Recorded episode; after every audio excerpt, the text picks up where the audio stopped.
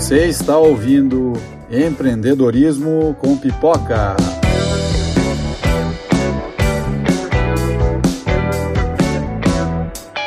Eu sou Tony Bernardini e hoje vai estar conversando com nós aqui nada mais, nada menos do que a nossa grande influencer de moda de Belo Horizonte, Alzira Vasconcelos.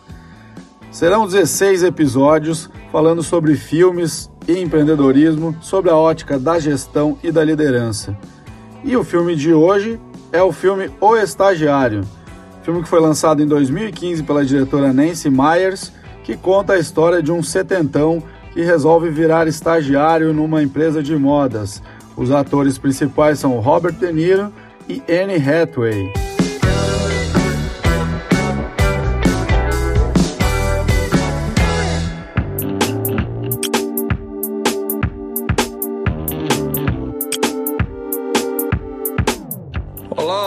Sejam bem-vindos. Oi, estou acordando ainda. Ninguém no mundo me faria trabalhar num domingo, 8 horas da noite, a não ser você, viu? é, o papo aqui é sobre o filme, então, O Estagiário, um filme que é de 2015, na verdade, né? E, mas ele ficou muito popular agora, dois meses atrás, quando ele entrou no Netflix, a galera começou a assistir, então é interessante ver esse movimento do, do mercado também, né? Porque é um filme de cinco anos atrás que virou febre aqui no Brasil, praticamente cinco anos depois, né? É interessante ver também como esse mercado do cinema tem se transformado nesse sentido, né? Ainda mais com a pandemia agora, que não tá, não tá tendo aqueles lançamentos de cinema e tudo mais. Então, o que está virando trend é o que está nas plataformas de streaming, né? Eu estava pesquisando alguns, alguns fatos, né, sobre algumas curiosidades sobre esse filme. Olha só. A primeira é que não era para ser a Anne Hathaway, era para ser a Reese Witherspoon no, no personagem. A Reese é a que fez Legalmente Loira. Sério? Fez a, ela fez também o Johnny June, que é um filme sobre a, a carreira do Johnny Cash. Ela ganhou o Oscar até em 2006. Eu sei que eu sou péssima de cinema, viu? Vou deixar você ficar falando isso tudo aí só. Era pra ser a Reese Witherspoon com o Jack Nicholson. Sabe o que é o Jack Nicholson? Não. O Jack Nicholson é o cara que eternizou o primeiro Coringa do cinema, no primeiro Batman que teve, aquele bem, bem é, é, é, caricato. E o Jack Nicholson, ele é um cara que tem só 12 indicações ao Oscar e ganhou três vezes, né? Ele é, um, é uma fera. Então, então a Nancy Myers, que fez o, esse filme, a diretora, né? E ela, ela escolheu muito bem, né, os atores. É, é, isso já é uma coisa que, que traz muito pro filme. Mas, é, enfim, não foram esses dois, foi o Robert De Niro com a Anne Hathaway, que é conhecida por qual filme, Alzira? Já Veste Prada. Alzira Veste Prada, exatamente. Para de falar isso! Ela é conhecida por Alzira Veste Prada. No Diabo Veste Prada, ela chama Andy. Durante muitos anos, eu fui a Indy na moda, viu? Eu só me tornei a Miranda há poucos é. anos agora. Eu fui muitos anos Andy. Inclusive, eu tinha uma franjinha quando eu era assistente. Todo mundo me chamava de Andy no mercado de moda. É mesmo? Não gosto que me chame de Diabo Veste Prada, embora até minha equipe me faça homenagem. Você sabe que eu nunca assisti o Diabo Veste Prada? Que vergonha, né? Nunca Sua melhor amiga é uma profissional de moda que é taxada como Miranda e você nunca viu esse filme, não tem eu vou, eu vou assistir só para me poder fazer piada comparando você com a Miranda. Você vai assistir, depois você vai querer vir é, fazer o, o, empreendedorismo com pipoca sobre ele. Porque ele fala muito sobre liderança e gestão de pessoas. É? Pra falar a verdade, é, o Diabo Veste Prada é o resumo do problema maior que a gente tem na moda hoje. Claramente, assim. Como assim? O maior problema que a gente tem na moda hoje, tirando, claro, os problemas de fabricação de produto, importação, é um problema de liderança. O mercado da moda é muito falho no tipo de liderança, principalmente porque tem o problema que o Diabo Veste Prada reflete muito, que é a questão do ego e da competitividade. Então, é, esse é um problema muito presente no nosso mercado. As empresas de moda dificilmente trabalham com uma liderança eficiente, com uma gestão de pessoas que desenvolve, é, que tem um planejamento de carreira, que tem um desenvolvimento de equipe. E o Diabo Veste Prada é um retrato disso. É 100% competitividade e ego. Mas a gente não está aqui para falar do Diabo Veste Prada. Assista, Muito bem. voltando, voltando temos, Robert, temos Robert De Niro e Anne Hathaway nesse filme, então, de 2015, que basicamente trata um senhor que vira estagiário numa empresa de moda focada no e-commerce, né? Ou seja, uma empresa que não tem lojas físicas, o que dialoga muito com o momento que a gente vive, né? E, e eu achei interessante. É, o Brasil tem um problema, né? Eu, eu, eu, no próximo eu vou trazer aqui alguns exemplos. O filme se chama O Estagiário. Na Netflix saiu como O Estagiário, The Intern, né? Uhum. E aqui, aqui no Brasil, o que, é que ele virou? Ele virou um senhor estagiário. Eu só chamo de senhor estagiário. Porque o senhor está. Mas porque eu fico pensando por que, que tem que ter esse tipo de. Tem N filmes com esse tipo de tradução. Um senhor estagiário, dele já tem o duplo sentido. Todo, toda tradução de filme brasileiro devia vir com uma mãozinha assim, fazendo. Que tipo é um senhor estagiário, por quê? Porque ele é um senhor que também ele é um grande estagiário, que é uma figura de linguagem que se usa, não sei, né? Não precisava. Eu tenho a impressão, aliás, se alguém aqui sabe por que que no Brasil eles transformam os títulos dos filmes de um jeito assim, tipo, vai lá, o filme é, é, é O Vento, o nome do filme. Aí no Brasil ele vira como o vento derrubou não sei o quê e... Você quer que eu te respondo isso? Ah. Por que isso acontece? Porque o brasileiro é imediatista, não é aberto a novos conhecimentos e as pessoas realmente, se não são atraídas pela capa, pela vitrine, elas não dão procedência para assistir. Então, o título de filme aqui no Brasil, ele é igual vitrine numa loja. Tem que, ter o re... tem que ser o resumo do que aquela marca ou aquela empresa quer apresentar, porque senão as pessoas realmente não dedicam o seu tempo. O brasileiro não tem esse tipo de curiosidade. O brasileiro tem curiosidade para saber por que, que a Anitta brigou com a mãe dela.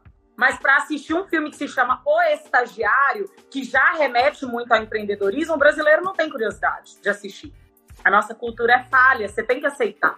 Ah, vou aceitar. Obrigado. Valeu. Bom. Ah, é... eu quero fazer uma consideração já.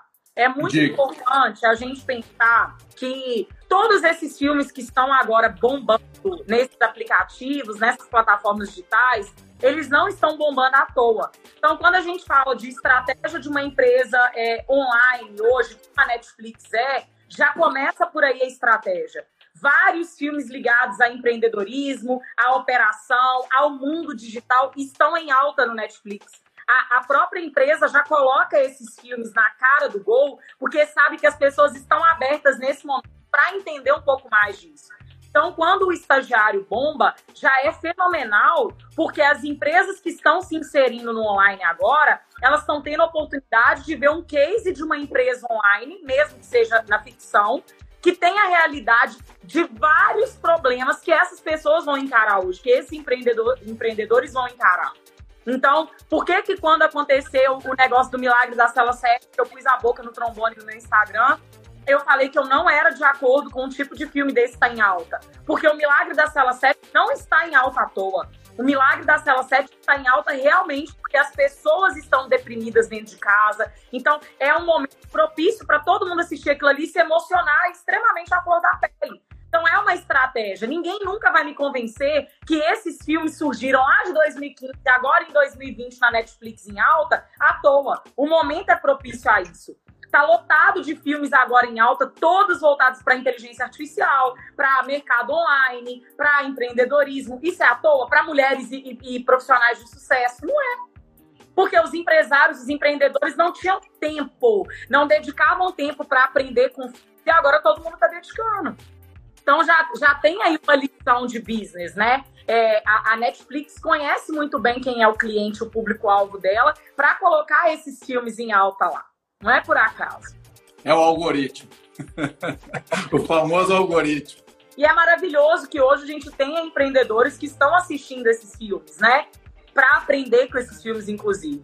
É, eu achei, eu achei interessante, assim, já puxando o gancho para esse filme, né? Que ele, ele é um filme meio pastelão, né? Aquele filme leve, que não tem, assim, grandes emoções. Tudo dá certo na medida do, do possível, né?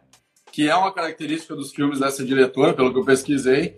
Mas, assim, é, é, eu separei aqui, são seis, sete, sete coisas que eu, que eu, que eu achei interessante nesse filme, né? Enfim, para o pessoal é, entender melhor. o filme passa numa empresa de moda. A primeira coisa que eu bati naquele filme, que eu sou, eu sou publicitário, né? Olhei o negócio, olhei aquele filme, olhei aquele ambiente de trabalho e pensei, mano, eu quero que seja assim a minha empresa. É isso que eu quero. Aquele, aquele ambiente, é aquilo ali que eu quero. A Edine, quando a gente tiver a liberdade de construir uma área administrativa, vai ser daquele jeito ali, é todo mundo gritando, é umas mesas, todo mundo junto, uma, uma confusão, todo mundo perto. Eu gostei daquilo ali. Todas é, eu acho... as modas são assim, esse é o nosso cenário. Por isso que eu sou doida, ó. Mas a, todas as empresas de moda têm esse tipo de ambiente, assim, de ano corporativo?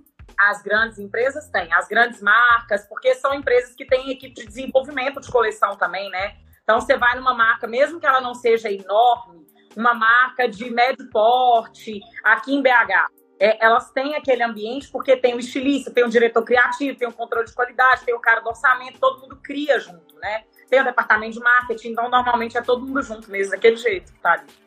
Mas isso eu, eu acho uma característica legal, porque no nosso segmento é muito das salinhas, né? Cada um na sua sala, é, mas é, é importante você ter esse ambiente, porque ele, além de trazer quem está mais, vamos dizer, em cargos menores, mais para perto da gestão, ele também permite que você circule vendo o que está acontecendo, chega quem é o, por exemplo, é o líder da empresa, vai chegar no, no ali onde está o time de marketing, vai conversar, onde está o time de desenvolvimento, onde está o time enfim, todas as áreas da empresa você vai ter uma chegada maior. Eu sempre digo que, para mim, o layout ideal de uma empresa é aquele ali: é uma sala de reunião de vidro num canto e o resto todo mundo no mesmo ambiente para poder ter a interação e a troca de ideias, né? Porque senão fica cada um no seu quadrado. É, isso é muito normal no seu segmento, é muito diferente da moda, por exemplo, pela questão hierárquica mesmo, né? O seu segmento tem uma hierarquia, uma hierarquia muito desenhada, como né, 70% das empresas. Na moda não tem essa hierarquia desenhada, por isso que tem tanta essa disputa de ego, porque dentro de uma empresa, então vamos dar um exemplo aqui, é na Riachuelo, vou dar um exemplo aqui os departamentos são abertos daquela forma, porque realmente não tem é o cargo mais importante. Claro que tem o presidente da empresa, tem a diretoria, mas todo mundo que trabalha ali, é, é, áreas diferentes, todo mundo tem me, o mesmo peso. Então, o estilista, quando ele está desenvolvendo um produto, automaticamente ele já precisa do cara do financeiro para cotar aquela criação, para ver se é viável a empresa fabricar. E ele automaticamente já precisa de alguém do visual merchandising para começar a montar a exposição daquele produto na loja. Então, isso é, é, não tem a, a, o cargo mais importante. Tanto que em empresas de como uma fast fashion, sempre tem essa briga, essa disputa de quem é mais importante, se é a operação da loja ou se é a equipe de visual merchandising. E não tem, não tem essa, essa, não tem como separar as duas coisas realmente precisa de toda a cadeia, tanto o estilista quanto o cara que é do planejamento financeiro tem um papel exatamente igual. Porque se o estilista cria um produto que não entra dentro do ticket médio daquela empresa, ou se o cara do, do financeiro corta alguma coisa que é extremamente um diferencial naquele produto, no final das contas o resultado não é o mesmo para todo mundo. Então, por isso que todo mundo tem que trabalhar junto. Então, sempre tem, as pessoas têm essa ideia de pensar, né? Quem está aqui assistindo a gente que não é do mercado de moda, de pensar que ah, o estilista é o cargo mais chique da, de uma empresa de moda. Não, não é. Tanto que normalmente o estilista e o diretor criativo são dois artistas que trabalham praticamente junto. Um trabalha na criação de produto, o outro trabalha na criação de campanha, da apresentação do produto, da coleção, entendeu? Então, e, e isso é, eu acho que é um ponto que pode ser um benchmark para outras áreas, né? Porque, Sim. embora a gente, eu tenho a Ambev, por exemplo, foi uma que implantou esse tipo de, de gestão há muito tempo atrás, que é a gestão, gestão horizontal. É, mas eu não sei de fato, não tenho esse conhecimento para ver se, se ele acontece no corporativo, porque eu sei que na operação não é assim também. É, é, é, bem hierarquizado, cada um faz o seu e tal, até porque tem uma força de trabalho é, muito grande de pessoal de vendas que vai para a rua, né? Mas é, é interessante, essa foi a primeira coisa que me, me chamou atenção, né?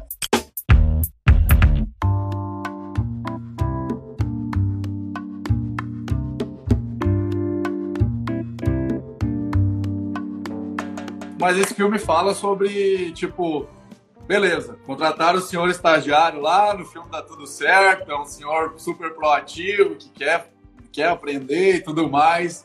Mas a primeira provocação que fica desse filme, eu achei, é: será que isso na prática funciona? Você já viu isso funcionar? Eu já vi isso funcionar, inclusive eu já tive na minha equipe, na empresa que eu, que eu era gestora, por último. É, a gente tinha duas pessoas que a gente contratou sendo mais velhas, e o ganho foi excelente exatamente pela percepção é, do mercado como um todo, de, de cases que já dão certo. Então, é, que é muito o que aquele senhor tem. Ele já tem o olhar, ele já tem a experiência. Só que eu vou te falar muita verdade. Eu sou 100% diversidade de time. De idade, de gênero, de classe social. É, eu sou a pessoa que bato nessa tecla desde sempre. E esse é um dos maiores problemas que eu enfrentei nas empresas às quais eu fui gestora porque não dá para você ter, na minha percepção, tá? Na minha opinião, tá? Porque aqui, como eu estou na sua casa, aqui eu tenho que deixar claro que essa é a minha opinião. Porque lá no meu Instagram, lá na minha casa, o povo já sabe que não é uma democracia, que é uma ditadura. É, na minha opinião, precisa misturar as percepções. Quando você tem uma pessoa de 20 anos que está entrando no mercado, você tem uma pessoa de 30 anos e você tem um profissional de 40 anos, essas pessoas trazem visões de negócio muito diferentes. Então, tende que as pessoas da mesma geração, o olhar delas estão todo para o mesmo lado.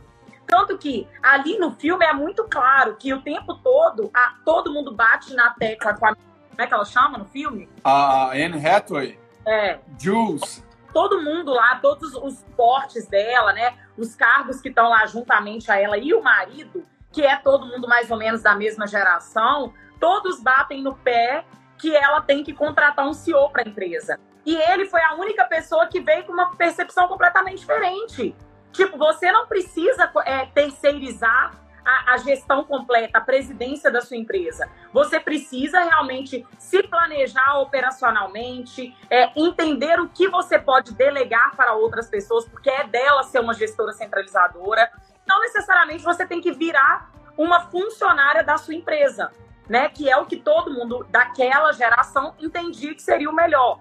Então, eu sou da teoria e, e assim, tenho a, a, prova, embora, claro, que nós estamos falando de pessoas mais maduras, de uma pessoa de 50, 60 anos entrando no, no mercado de trabalho, né, ou numa nova empresa, é muito difícil você quebrar a cultura daquela pessoa, implementar uma nova cultura. Mas também não é fácil você moldar um menino hoje de 18 anos, comigo que já tenho 29 né? Então, hoje, para mim.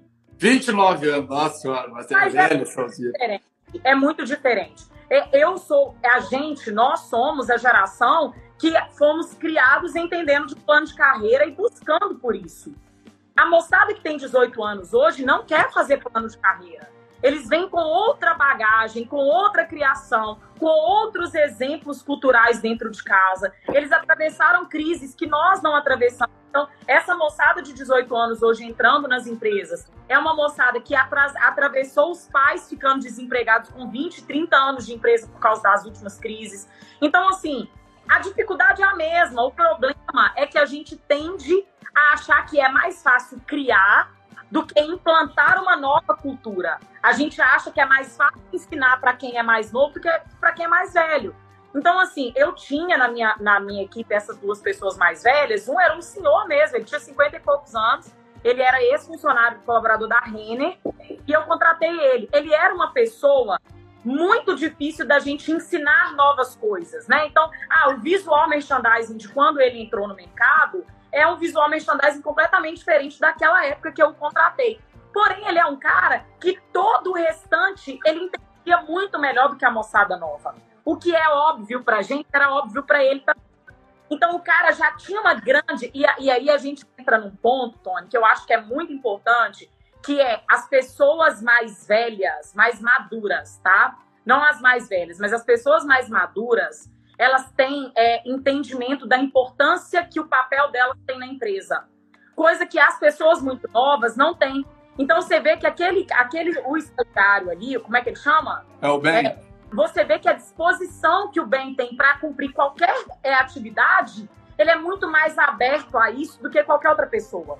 Né, do que qualquer outro lá na empresa. E a gente vê que porque essa pessoa, o bem ali com seus anos de experiência, com a sua aposentadoria nas costas, ele sabe que o cara que tira o papel da impressora é muito importante numa empresa.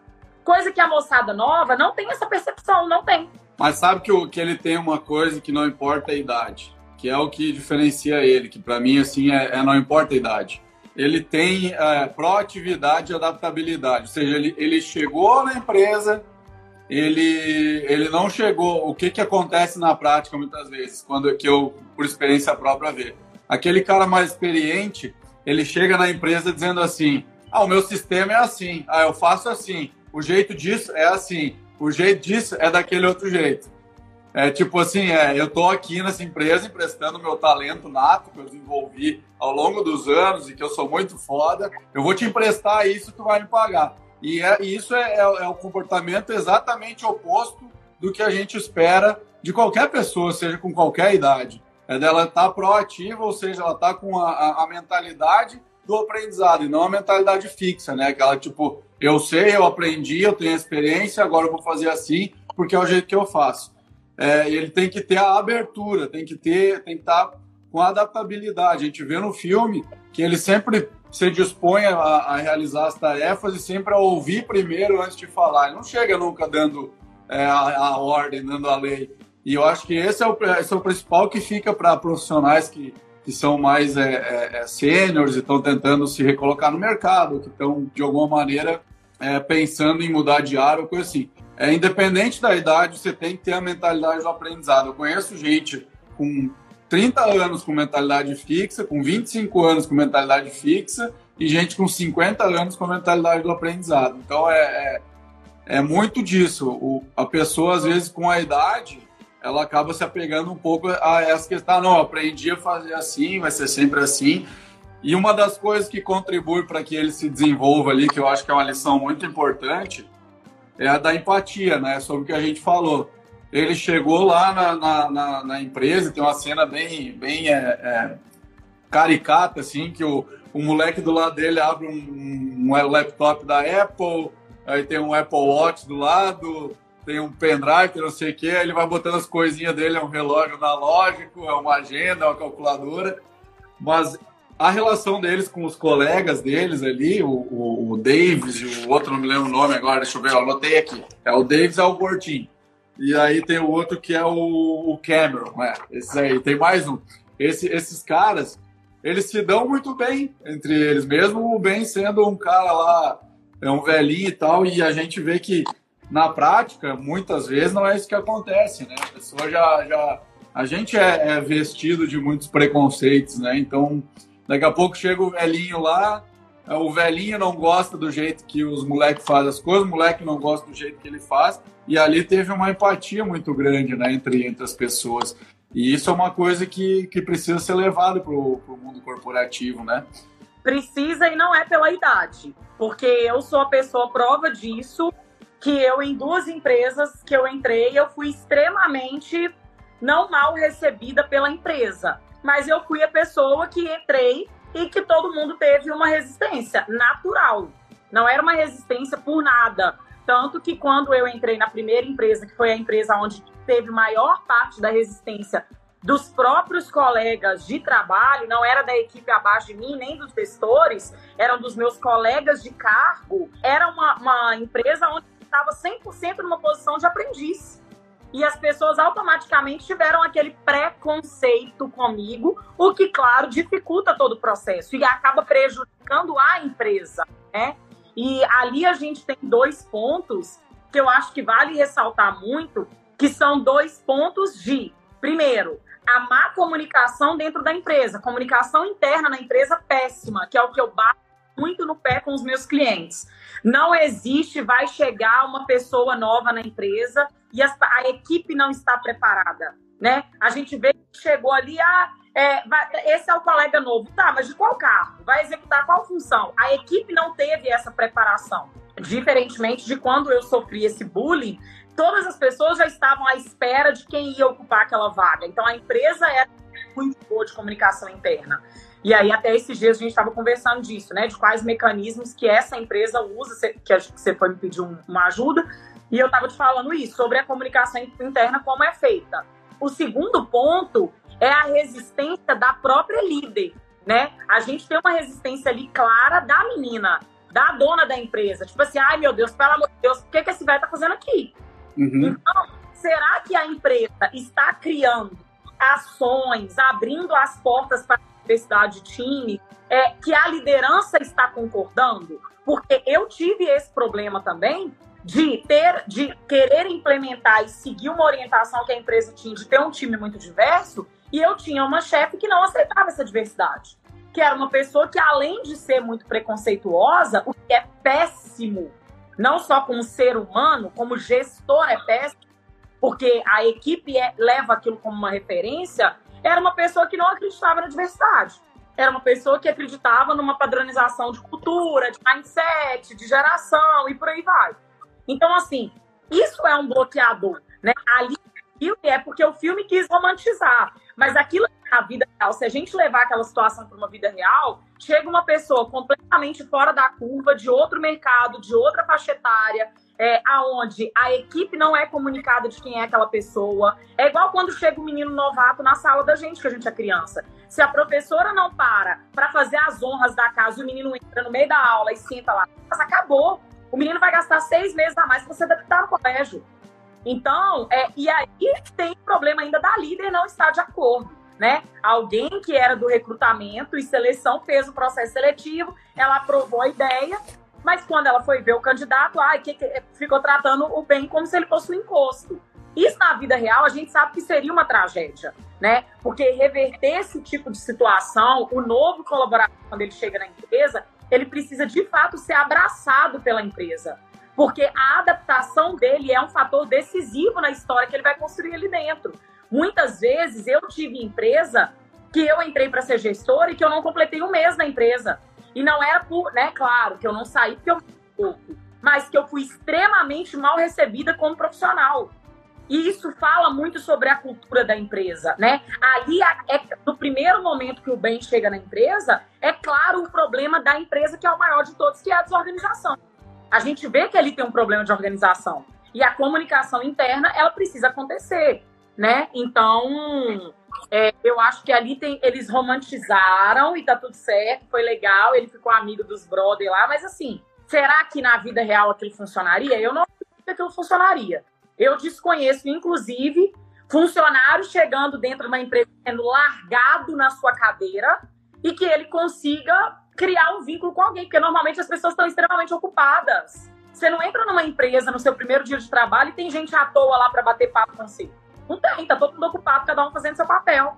É aí que é aí que entra a questão da liderança, né? Porque a gente vê no filme que a que a Jules ela tá ocupada tarefando, né? Ela tá sempre atarefada, tarefada, ela faz muita tarefa, ela manda muitos e-mails, ela ela tá tarefando quando já na posição ali que ela tinha 200 e poucos funcionários, 216, se não me engano, que falaram no filme, ela já estaria numa posição de ser a pessoa do líder aquele que trabalha a cultura, que trabalha o feedback para a equipe dele estar tá operacionalizando as coisas e que trabalha a cultura.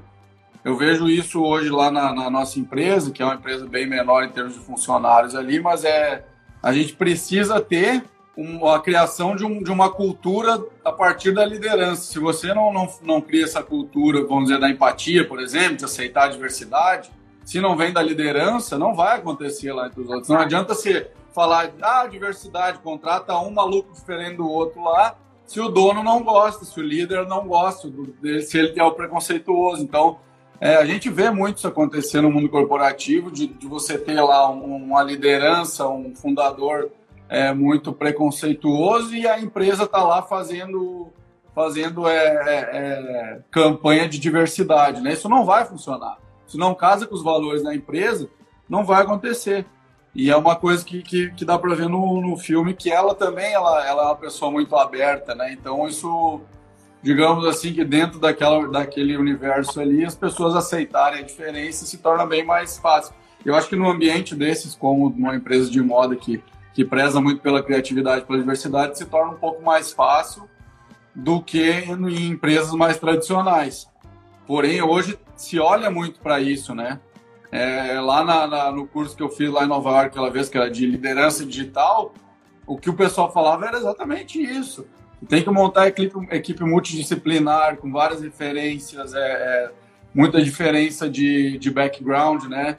Para conseguir se adaptar a esse novo mundo. Então não adianta é, você criar uma equipe lá que é toda igualzinha, pensa igual, todo mundo pensando igual, que não vai conseguir sair do, sair do seu quadrado.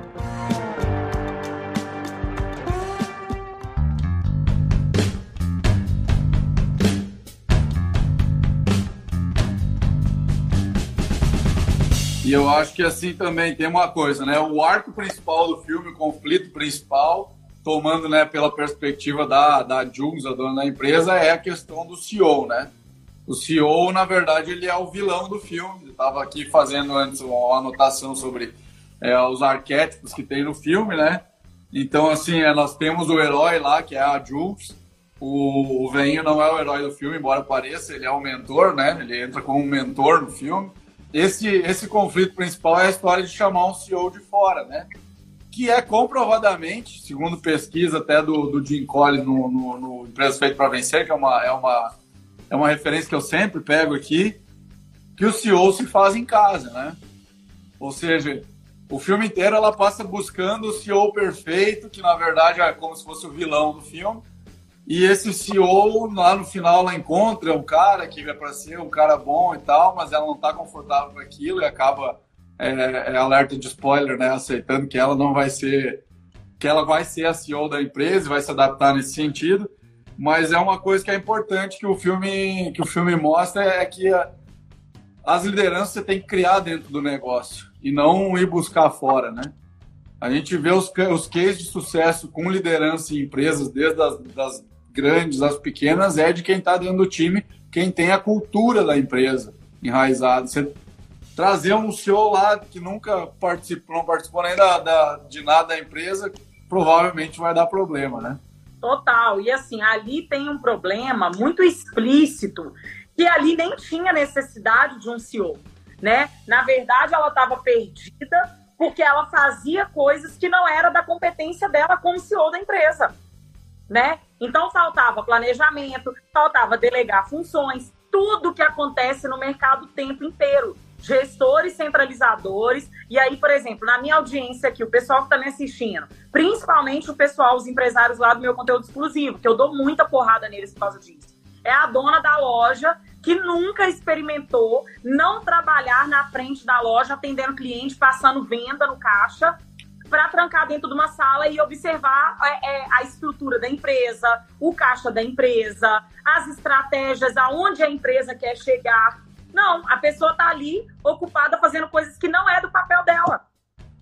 E ontem, ontem não, sexta-feira eu estava numa reunião com uma empresa muito grande que é minha cliente e eu estava conversando com o gestor lá sobre isso porque é, é uma empresa que, vez em sempre, acontece esse tipo de problema. O gestor, ao invés de estar, tá, o líder lá, o CEO, ao invés de estar tá preocupado com o que é da competência do cara, e aí você falou muito sobre feedback, sobre acompanhamento da equipe, né? Sobre pegar a parte de desenvolvimento de pessoas e colocar como uma função dele, porque ele é o exemplo, né? Ele é o cara que está ali para falar: olha, você hoje está numa, numa, num cargo é, base, mas você pode sentar aqui nessa cadeira, ele é o exemplo.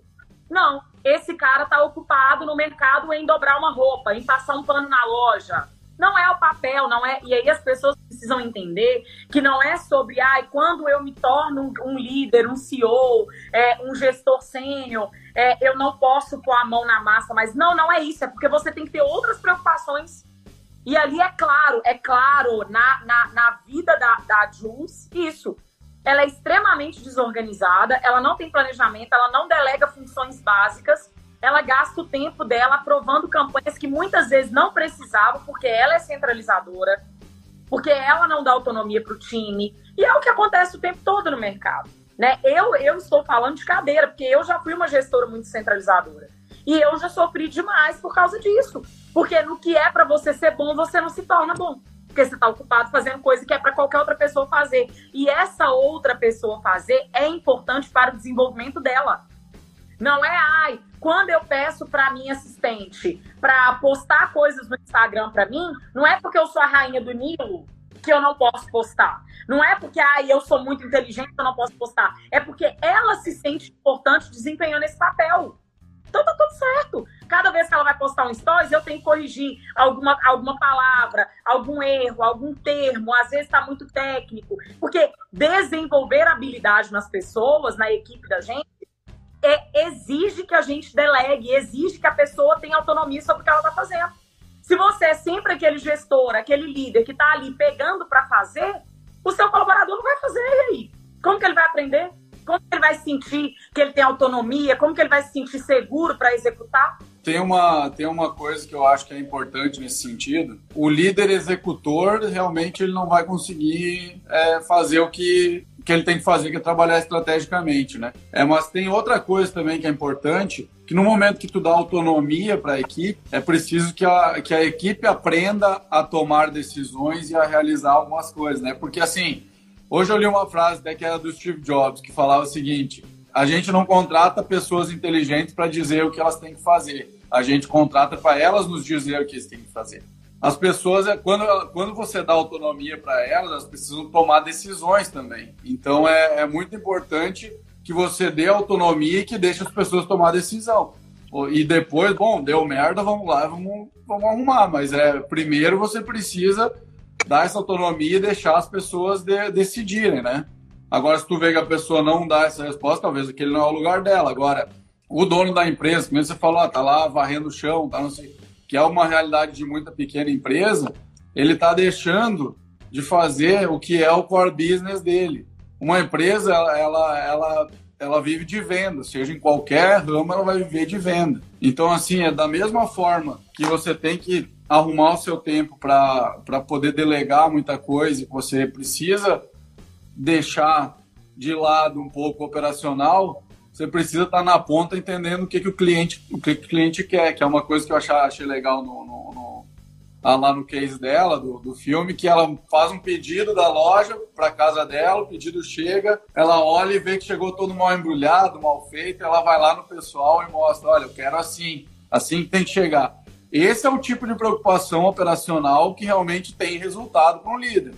Agora, ele ficar vendo outras coisas que, que não tem resultado no seu no, no final lá, que não, não vai ajudar a aumentar o, o lucro da empresa, aí realmente ele tá, tá batendo cabeça, né? Tá batendo tá batendo cabeça nesse sentido e eu acho que é, essa lição de liderança que ela deixa é importante, que é o líder ele, ele, ele sabe o que acontece lá na ponta. Isso é uma coisa que eu achava que não precisavam ah, anos atrás. Eu pensava assim, ah, não, o líder ele tem que ser gestor. Claro, ele tem que ser gestor, mas ele tem que entender como é que funciona lá na ponta. Ele tem que saber como é que faz. O pessoal tá perguntando aí, ah, o que, que vocês dizem daquela mesa que acumulava tudo? Para mim, aquela mesa é o reflexo de tudo da empresa. É uma empresa desorganizada. Vocês nunca verão uma empresa, tanto que assim, tanto que o Ben foi lá e arrumou, como ele arrumou vários outros pontos que eram problemas. Uma bagunça numa empresa é sempre reflexo de várias outras bagunças. É a cultura, como é que todo com mundo certeza. passava, incomodava com aquela zona.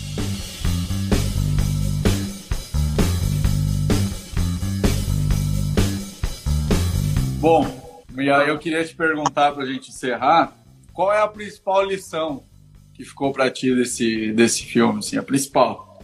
Olha, a, a minha vida sempre é mais romantizada, né? Então, de business não é, é, não me deu lição que eu já não tinha aprendido na porrada no mercado, né? Eu já apanhei muito no mercado, tem muitos daqueles problemas ali. Mas para mim a maior lição é que realmente a gente precisa ouvir as pessoas que estão abaixo da gente. E eu aprendi muito isso no mercado. É muito importante você saber sim o que que as pessoas que estão abaixo de você têm a dizer sobre o seu trabalho, porque a visão do outro, e isso é para a vida, tá? Para a vida, não é para o empreendedorismo. É, a visão do outro sobre a gente é muito mais clara do que a nossa, tanto para o bem quanto para o mal. Então ela se achava ali, ela via vários problemas nela que o bem ajudou ela a descobrir que não eram problemas. E ela tinha vários pontos onde ela era muito segura que o bem mostrou para ela que ela não podia se orgulhar daquilo ali. É, e o principal, a gente precisa trabalhar diretamente com a gente, não a equipe inteira, não lá na ponta, mas quem é o seu braço direito tem que ser uma pessoa que você se sinta bem e que você se sinta aberta. Isso, para mim, Alzira, é muito importante. A, inclusive, é a prova disso. Porque, assim, em algum momento, a pessoa que é o seu braço direito, ela precisa te conhecer como ser humano.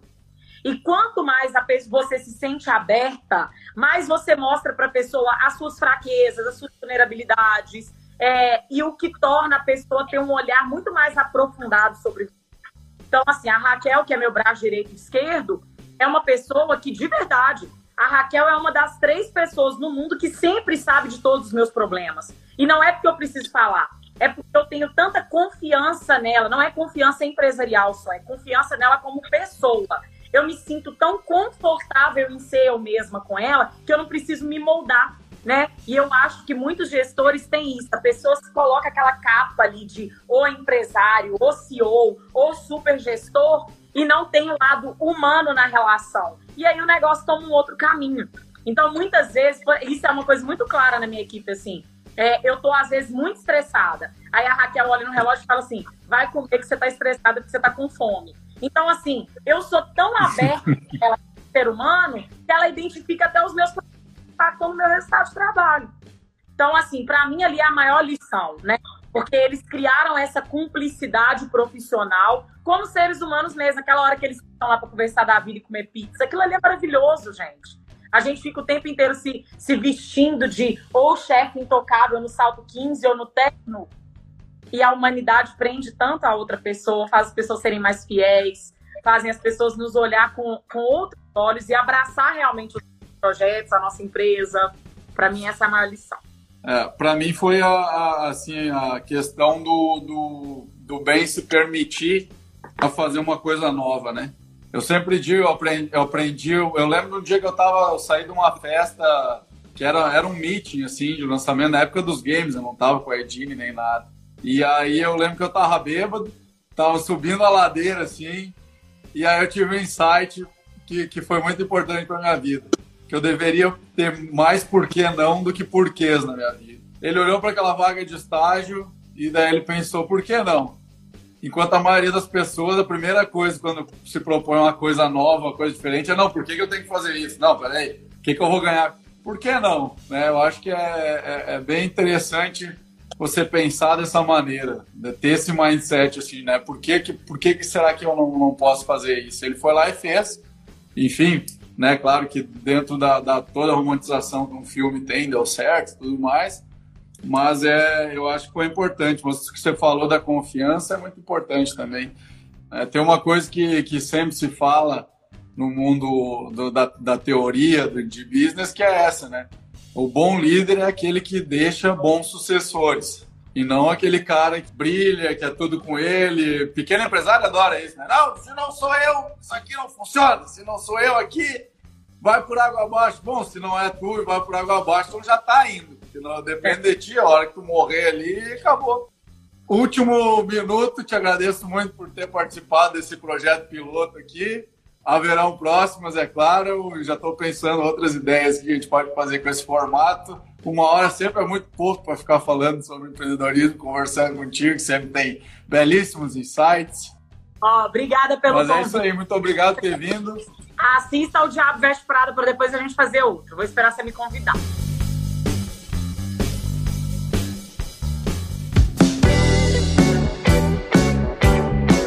Você acabou de ouvir o primeiríssimo, o único, o primeiro episódio de empreendedorismo com pipoca.